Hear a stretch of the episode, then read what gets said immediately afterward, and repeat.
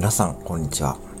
本日の副店のゆるっと脱力浅いニュースの時間がやってまいりました。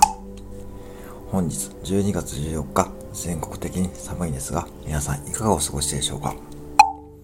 さて、本日のニュースをお伝えします。今週12月14日月曜日夕方の3時頃、またまたコンビニ副店長が一人で森に行き、鳥の採取を行うという気候の目撃情報が入りました。その変な行動を目撃したのは、近所の小学生で、友達と遊んでいたところ、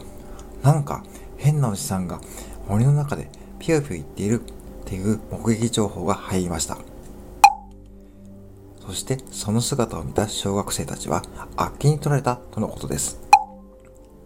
そんなことをさておき、コンビニ副店長はお構いなく鳥とさえずりをしており、いいように表現すると神経が図太い。悪く言えばただの変人と言われても仕方がないでしょう。以上、本日のニュースをお伝えしました。